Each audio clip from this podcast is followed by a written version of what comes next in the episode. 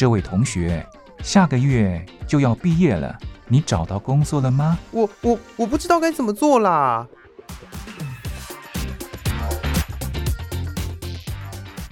想找工作，却不知道该从何着手；想换跑道，却不知道自己能不能做得来。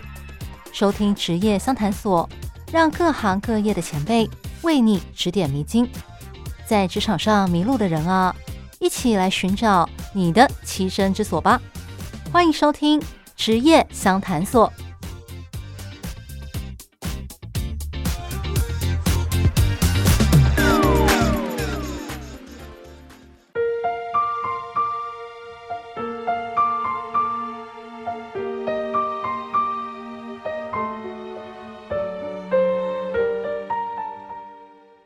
欢迎来到职业相谈所，我是兰玲。这个节目的创立宗旨是为了要给想要转职的人，还有刚踏入社会的大学毕业生一些关于工作上的建议跟参考。因此，节目邀请到台湾相信世代发展协会。这个协会呢，就是专门为年轻人提供各式各样的帮助的。那邀请到他的秘书长 Andy 来跟我们聊聊。今天要聊的内容是关于他们的 X-Pro 探索计划，还有青年公寓的部分。那我们来听听看吧。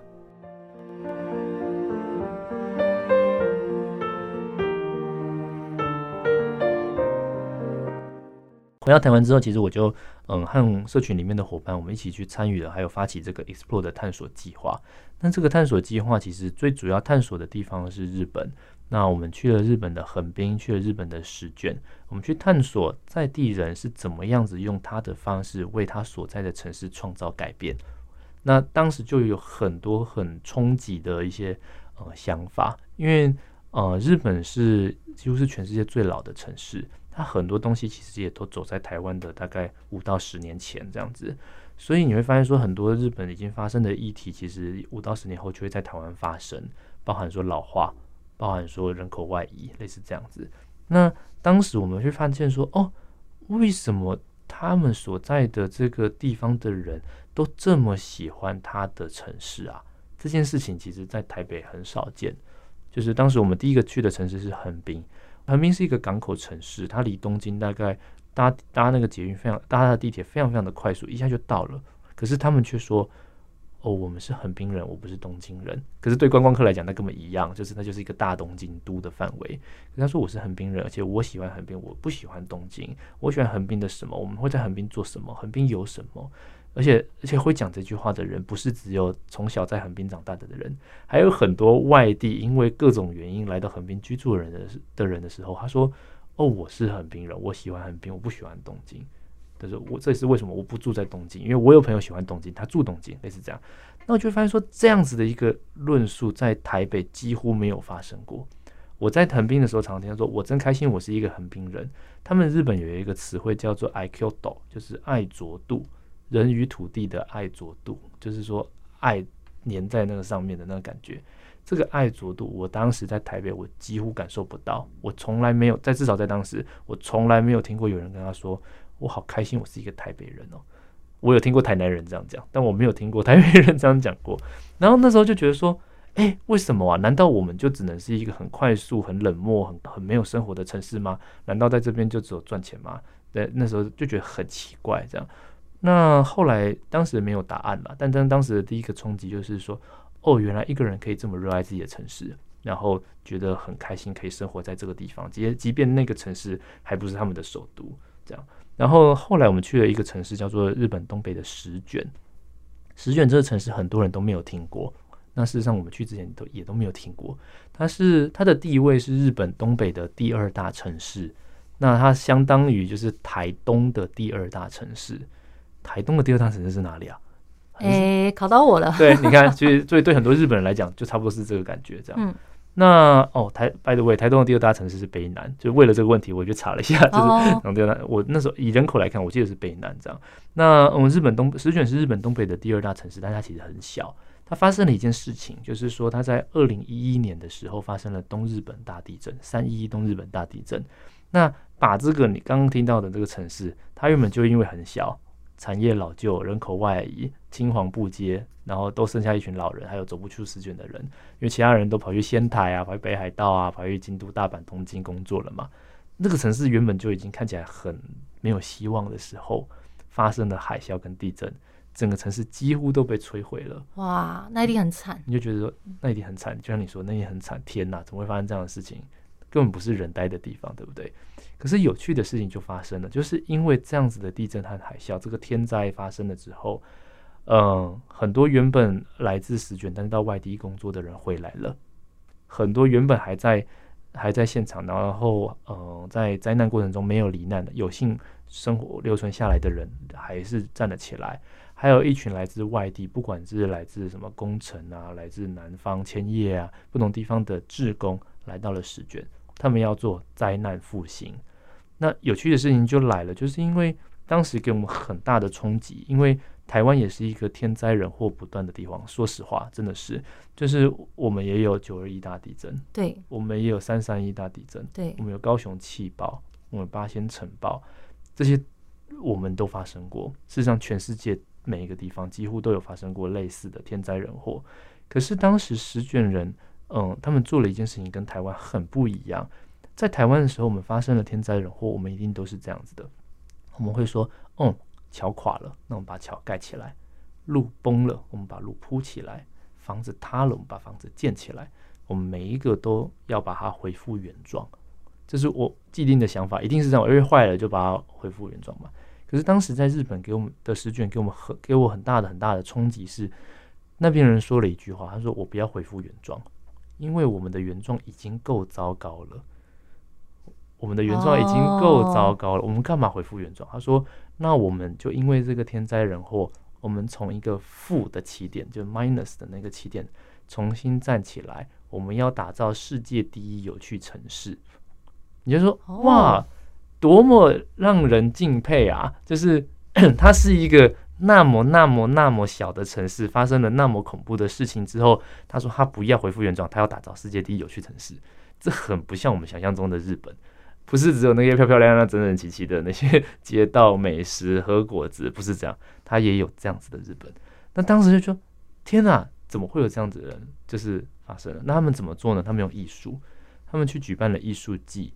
然后他们用设计，他们请了国际的设计师，那把呃运用设计的方式，把在地的木头木材的产业重新去做一个家具产业的一个呃制造，变成了高档家具，行销到全世界。这个公司叫十卷工坊，它卖到了啊、香港、德国、菲律宾，还有很多的地方。它就是让这个名字，这个城市的这座这个城市，因为这个家具产业的高品质的设计走到全世界，然后他再加上刚刚那个艺术季嘛，然后再加上哦，他用在地的一些食材。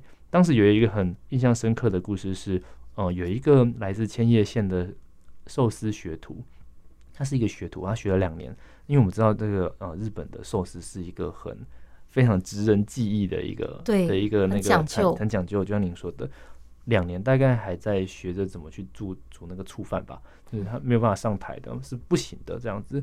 那当时就是因为发生了地震，他也不是在地人，他就是想要去赈灾，然后就去做。那他的角色是把商店街给重新建起来，所以呢，他就说：“哦，好，这个房商店街房子一体设备盖好之后，好，这边是杂货店，他就找那个以前曾经开过杂货店的人去经营杂货店。哦，这边铁匠铺就去做铁匠铺。哦，这边是商店，这边咖啡厅，然后把一间一间做起来之后。”就有人问他说：“诶，那你要不要开一个寿司料理店，日本料理店这样？”然后呢，他说：“我不要，我就两年，我就是一个学徒，我怎么可能可以？”很多人都这样想，对不对？嗯。他的朋友不断的劝说，不断不断的劝说之下，他终于说：“好啦，好啦，我试试看。”开了一个日式料理店之后，他的做核心宗旨就是：好，那我要用十卷在地人的食材。包含山珍，包含海味，就是山上的是动物跟海洋里面的动物，嗯、然后让来到这个餐厅的人，他就是用一个很职人精神的态度去提供给他这些料理的餐点，让来到这个餐厅的人都可以知道，喂，原来这就是石卷的食物，然后石卷的味道，这样味觉的体验。最后你知道吗？这间料理店后来变成了一个米其林餐厅。米其林餐厅，没错，米其林餐厅。哇，你就知道说。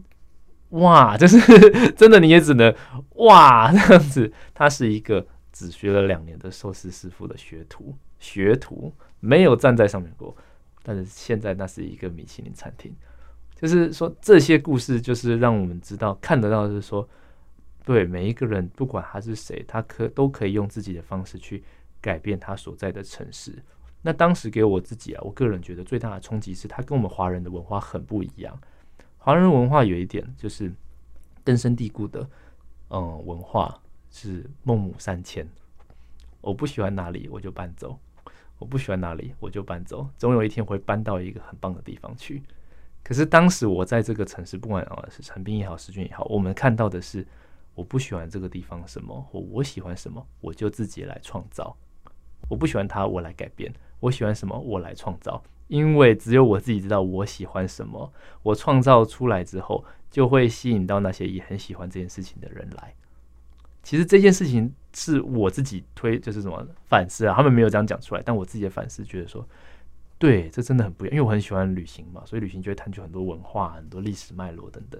我说哇，真的跟我们华人社会很不一样。华人社会就是搬走、搬走、搬走，总有一天你会找到一个你的那个呃天命之地，这样，然后那个地方就很棒，一切都有一个美好的未来在等着你。但是回到这个 case 的时候，你会发现说他们是创造、创造、创造，我们来创造一个我自己也超喜欢的地方，虽然现在还不完美，但我持续日臻完美。完美之后，我就会吸引到也很喜欢这件东西的人来，因为抱怨没有用啊，永远都有很多的东西给你抱怨。可是我来打造的时候，就会让很多认同这个理念的人愿意加入，那是不一样的思维。所以回到台湾的时候，这这个探索计划其实改变了我们很多东西，就是说最核心的精神就是原来每一个人都可以为自己所在的城市付出，你不一定要去做那个很遥远，像最近摩洛哥不是发生大地震吗？对，你可以捐钱。的确，你也可以去那边做志工。可是有些人会想说，那还有什么事情是我可以做的时候？你不一定是有那么远的事情可以支持，你也有你家巷口的事情，可能就可以发生。就是这件事情是办得到的，连那个灾难的地方的人都办到了，那为什么办不到呢？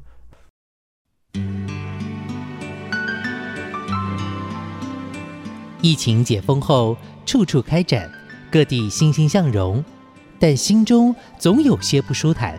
让人不禁想润，我们想听听您想认什么，或是您周遭的人都想认些什么。欢迎提笔写下想认什么及所见到的认现象，并注明您的姓名、年龄、职业与联络电话、邮编及地址或电邮信箱，寄到台北北门邮局一七零零号信箱，或是电邮。l i l i 三二九 at m s 四五点 h i n e t 点 n e t 和我们分享，我们将抽出幸运听众，送您生肖纪念套币或精装邮票册。时间只到十一月一日，不吐不快，动作要快哦。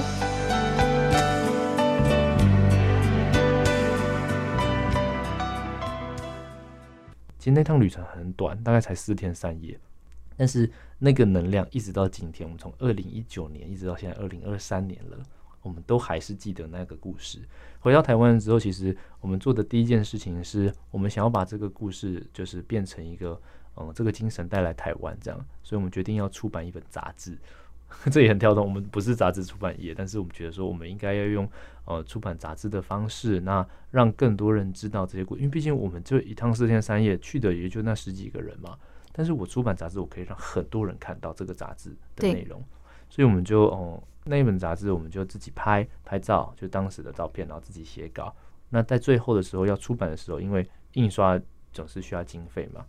当时正在寻找印刷经费的时候，我们一直不知道怎么办。其实当时真的不知道怎么办。然后我们后来就遇到了一个在台湾的日本人，这样。然后我们后来就做了一个大胆的决定，我们携手合作，我们去日本的群众募资平台募资。到日本募资，我完全不会日文，但是我认识了一个会日文的日本人。嗯、然后呢，我们就说，哎，那不然我们来去群众募资平台募资好了。我说，嗯，好，这真是一个好棒的主意啊。然后呢，说也奇怪，这本杂志当时在日本募资非常非常的成功，一下就达标了，就募到了印刷的经费。那有大概五十几位日本人花钱去支持一个他们看不懂的中文杂志。嗯，那这个杂志写的是日本的故事，这样。那这个杂志后来在台湾热销一空，就是在嗯成品、成品啊、博客来、鸟屋书店全部卖完。那成品还跟我们合作，去成品的北中南最旗舰的那一间店去办新书发表会。然后呢，那是在二零二零年的时候完成，因为二零一九年的年尾我们去的嘛。二零二零年的时候，我们把杂志给出了，然后分享出去之后，嗯，这个日本朋友看了我们的杂志，他说：“天哪！”你们的故事写的真的真的非常的详细，然后他说，其实有好多日本人都不知道，我们只隐隐约约知道说，哦，那边发生了灾难，而且好像有重建，好像好了，但我们其实从来不知道，竟然有台湾人，竟然是台湾人，不是竟然有，是竟然是台湾人，用这样子的方式去详细的记录那些参与的每一个人的人生，这件事情他觉得日本人应该要知道，所以他就说，要不要出版一本日文版的？所以后来我们就再做了一次群众募资。我们在二零二一年的时候，其实是本土疫情爆发，就是最严重的时候，那些国境完全封闭了。现在台湾一大堆人去日本嘛，对不对？对。当时你去都去不了，国境完全封闭的时候，我们去出版了日本呃日文版的杂志，那也是送到日本去，作为在三一大地震十周年台湾跟日本最好的礼物，就是送给他们这样。这是这是我们当时做的关于这个 Explore 青年探索计划的时候做的事情。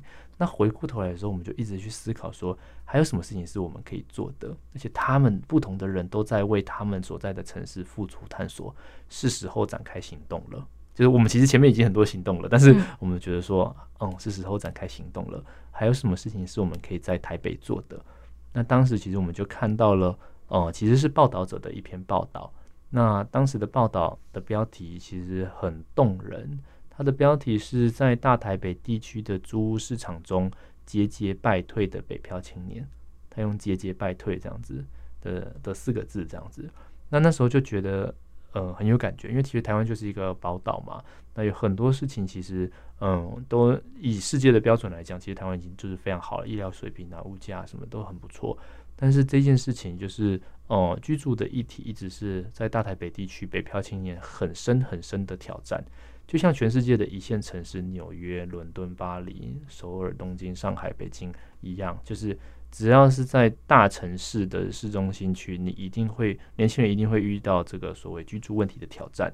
那我们当时就发现说，哇，原来在大台北地区有六十万的北漂青年，有六十万的北漂青年，就是嗯。就是坐落在这里面，然后大家一直在寻找一个所谓安身立命的场所，但是因为呃疫情期间整个大环境的改变，原本就很高的租金又变得更高了。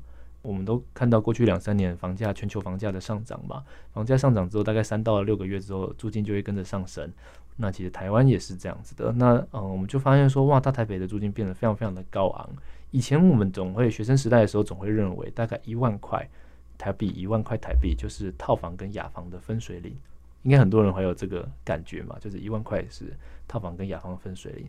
但我们后来做了一个，因为统计系的嘛，所以我们做了一个市场调查，在台北市的市中心区要有一个套房，平均的价格是一万七了。哇，也就大概去掉了一般上班族一半左右的薪水喽。Exactly，就真的是这样。那事实上。嗯，有一个国际公认的标准，就是你的嗯，在房子相关的成本，就是这些什么租金也好，房贷也好，不要超过个人所得的百分之三十或是三分之一这样。那如果你是一万七的套房，你就乘三倍嘛。有多少社会新鲜人可以负担这个套房？没有办法，你看没有办法，真的没有办法。所以这就是一个问题，这样子。那问题来了就要解决嘛，因为我们就是看到日本的精神，我们觉得说，哎，是时候展开行动。问题来就要解决。呃，我们不是政府，我们也不是大企业，我们也不是什么大型的基金会。我们其实我们协会就那几个人。我们觉得说，但我们应该可以做一些事情，我们应该可以去创造一些改变。这样，那我们当时去做的第一件事情，并不是马上就开始青年公约计划，我们去做了全世界的调查研究，因为我们有一个想法是，应该不是只有台北遇到这个问题吧。应该全世界的城市都在面临这个问题吧？虽然疫情期间我们没有办法出门去探索、去拜访、去学习，但是我们还是可以把握我们学习的精神，然后去寻找说，而不同城市的人，他们一定都有类似的挑战，但他们怎么去面对？哦，那个整个打开了我的视野跟见。我们看到的美国、新加坡、法国，然后英国不同的国家都在为居住这这个问题提出所谓的解决方案的时候，我们就觉得我们有一个很核心的关键是，原来民间组织可以扮演很重要的角色。就是民间组织是扮演很重要的角色，在台湾的，嗯，至少在住宅或者说社会住宅，或者是这种 affordable housing，美英国美国叫做 affordable housing，可负担住宅这样子的一个产，不能说产业这样子的一个嗯事情上，台湾很多是由政府来主导嘛，政府找地，政府盖房子，那盖完房子之后，就是不管是卖或是租，以前是卖嘛，现在是租嘛，对，就社会住宅嘛，现在很多，对对对对，那全部都是政府的责任。这件事情很奇怪嘛，对不对？就是说，为什么这件事情只有政府可以可以扮演呢？因为我们在国外的时候，不管是美国、韩国，呃，甚至英国、法国，我们都看到的是，原来政府担任的是一个规则的制定者，那民间组织去扮演很活络的角色，带引入民间的资源，这样，那我们就觉得说，哇。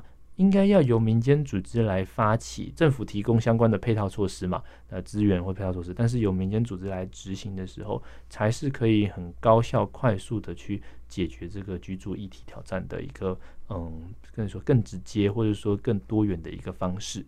那我们就觉得说，嗯，民间组织原来是这么的重要。那相信时代协会，我们是一个小组织，但我们也是一个民间组织。我们可不可以在居住议题上面扮演什么样的角色？所以我们就决定我们要来成立青年公寓。这个事情是这样来的。那青年公寓很简单，其实就是我们会去寻找呃友善的房东跟适合的入住在里面的年轻人。嗯、其实双方的痛点都很明确，就是嗯、年轻人最怕的就是。房子不够宜居嘛？因为大台北地区有一些真的是蛮奇怪的 房型。对，我自己也有住过那种。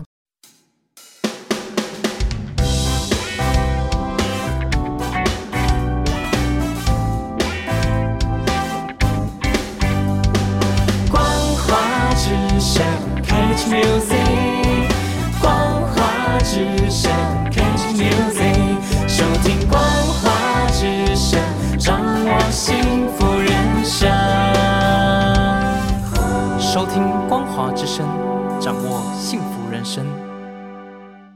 哦、嗯，其实双方的痛点都很明确，就是哦、嗯，年轻人最怕的就是房子不够宜居嘛，因为大台北地区有一些真的是蛮奇怪的房型。对，我自己也有住过那种，就是大学刚毕业的时候，然后跟着学姐一起找房子。就在那个 PTT 上面，好找到人家，呃，写了条件，然后租金多少，没有附照片，但是想说，因为因为是在闹区，啊，交通感觉蛮方便的，又便宜，就去看看。对，结果去了之后，发现它是在一个白天是传统市场，晚上是夜市的地方。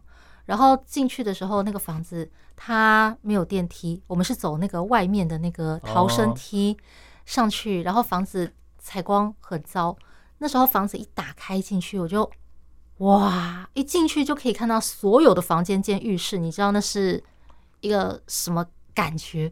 就是它的那个墙壁啊、隔间全部都是木造，然后装潢很老。重点是那个湿气跟那个迎面飘来的那个狗的味道，就觉得 Oh my God！而且很小，对，这么小的一个正方形空间，我就看到了一个客厅，然后三个房间，还有一个浴室。我就觉得这房子给我的感觉就是，你知道，很适合拿来当那个逃犯的暂时栖身之所，大概就是这种感觉吧。嗯、安静、狭小、湿气重，总之就是不会有人来的。对啊，的那种地方。对，其实就是这样的挑战，就一直在很多人的嗯，甚至北漂青年的生命中发生。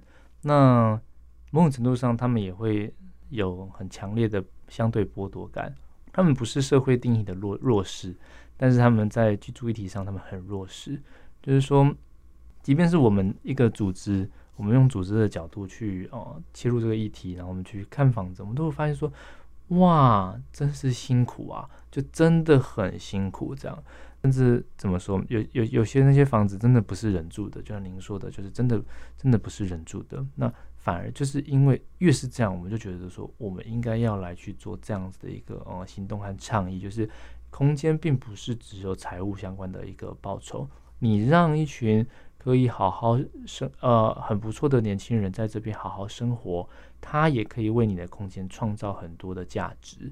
价值不是财务价值而已，还有很多的社区、很多的社会的价值。这样，那当时因为是疫情期间，其实我们遇到一个年轻人，他后来没有住到我们的公寓，但他很乐意跟我们分享他自己居住的故事。这样子，因为他不想跟别人共居，他是一个医学系毕业的学生，他放弃了当医生的一个路，他觉得那是他爸爸妈妈的路。他考进了医学系，而且念到了学士，就是毕业，大学大学都毕业了，他去做一个新创产业的工作。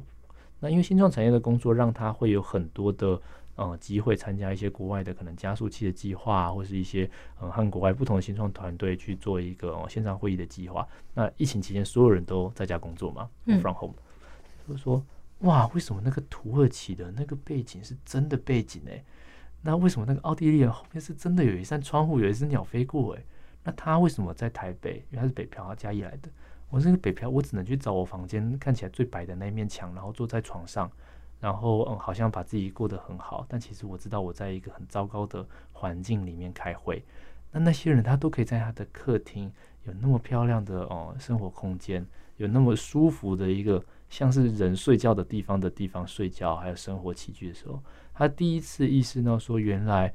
嗯，租屋这件事情不是只有睡觉，它是一个生命很重要的一个场所，包含说他的可能 work from home 的工作，或者是有没有朋友可以来这边聚会，或者他可不可以煮煮饭，他可以这边看看书，他不是只是下班回到家，然后找到那张床睡觉，然后一个一早起来出门而已，他是一个嗯，在他生命中应该扮演很重要角色的空间，他开始重新去寻找说，为什么会活成今天这个样子？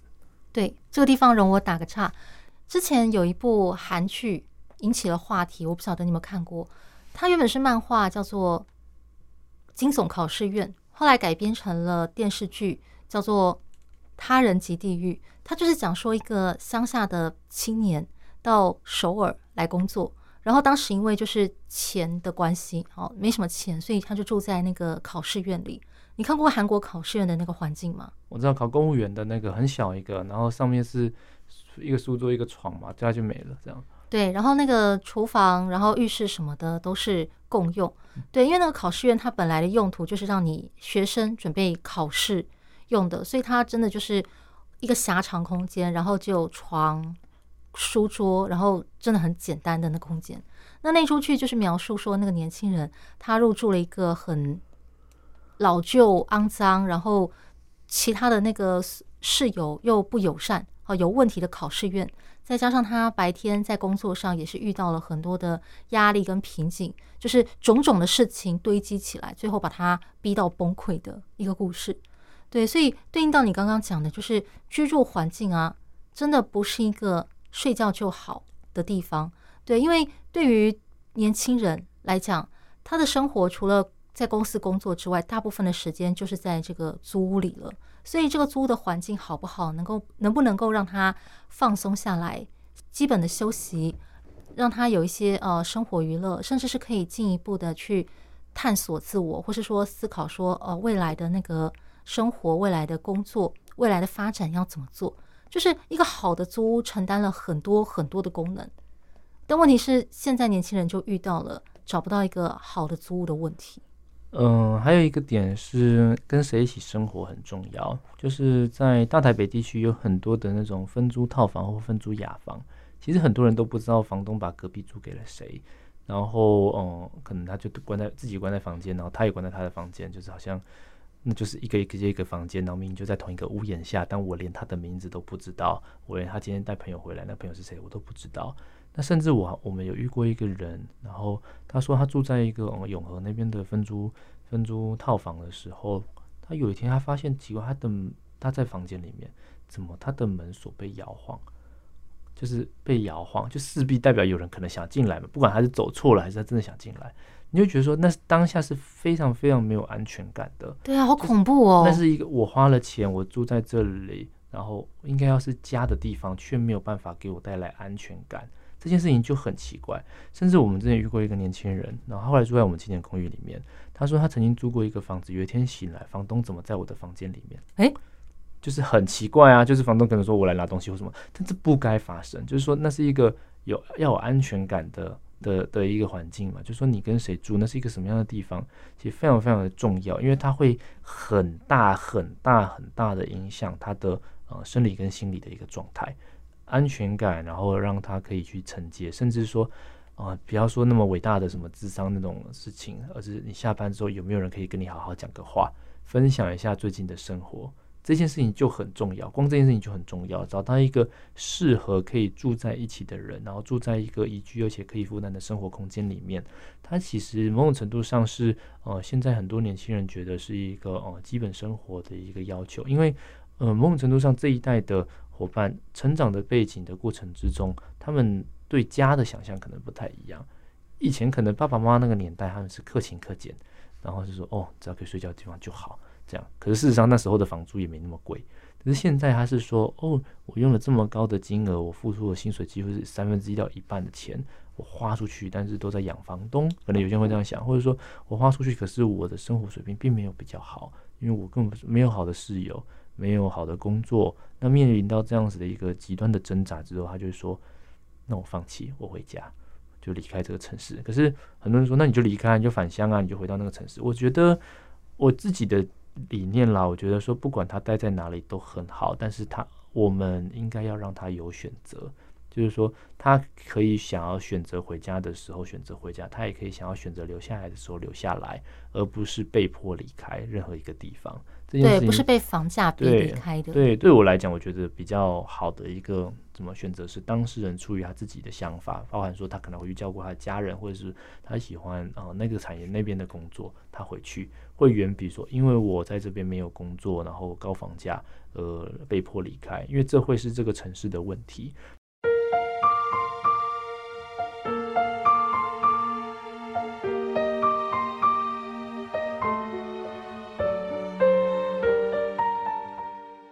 碍于时间的关系，今天的职业相谈所就先进行到这边。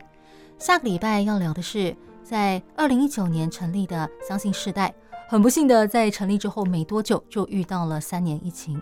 那在疫情期间，他们是怎么运作的呢？还有下半年和明年，他们又会推出哪些活动呢？下个礼拜哦，就是相信世代访谈的最后一集了。已经听完前三集的你，千万不要错过最后一集哦。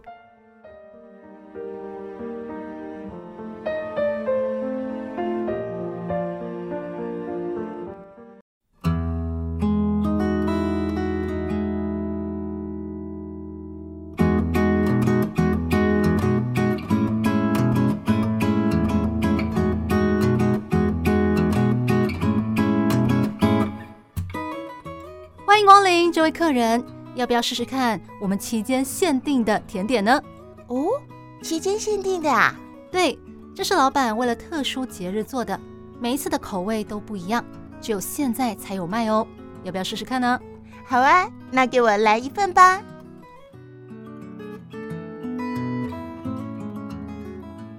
台湾的活动丰富多样，有的像流星，璀璨耀眼，但仅此一届。有的像月亮，年年都办，但主题不同。每场活动、每次内容、每段相遇都是期间限定。欢迎收听期间限定版台湾。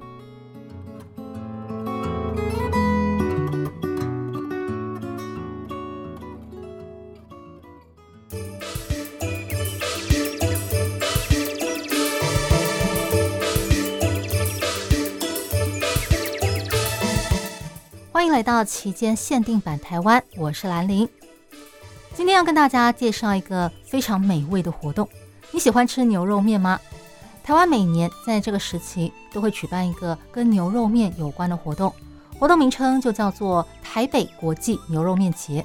它在上个礼拜六到今天一连三天，在台北圆山花博公园的长廊广场登场。今年的主题呢叫做热情奔放，奔向国际。按照惯例，依然分成鲜食组，也就是现场做的，还有调理包组两个组别。通常这两个组别呢，都会有分清炖还有红烧。不过今年比较特别的是，鲜食组呢增加了一个创意料理的部分，里面呢新增了一个乐龄养生的项目。简单来说，就是要选出最适合老人家和银发族吃的牛肉面。而且呢，这个项目还是开放老人家们报名来当评审的哟。而像我们这种不是老人家的一般大众，除了可以在现场看比赛之外，也可以尝到历届得奖的牛肉面。因为主办单位都会事先在网络上开放登记，你先登记汇款之后，比赛当天呢就可以现场去领牛肉面了。我想大家一定很好奇，今年有哪些实力坚强的牛肉面店参加呢？就我知道的，有像是呃辉达创办人黄仁勋。据说他每次回台湾的时候，都一定会去吃的牛耳精致面馆，他有参加。还有像是金门很有名的五两牛肉面，以及远从云林哦特地北上前来的传奇牛肉面。他们家的汤头啊，据说是使用人称来自天堂的果实哦，超级有营养的木鳖果所制成的。我不晓得是什么味道。将来大家如果有机会在秋天造访台湾。而且呢，还很巧的赶上这个牛肉面节的话，千万不要忘记来试试看哦。那今天的节目就跟大家聊到这里，我是兰陵，我们下一集再见喽，拜拜。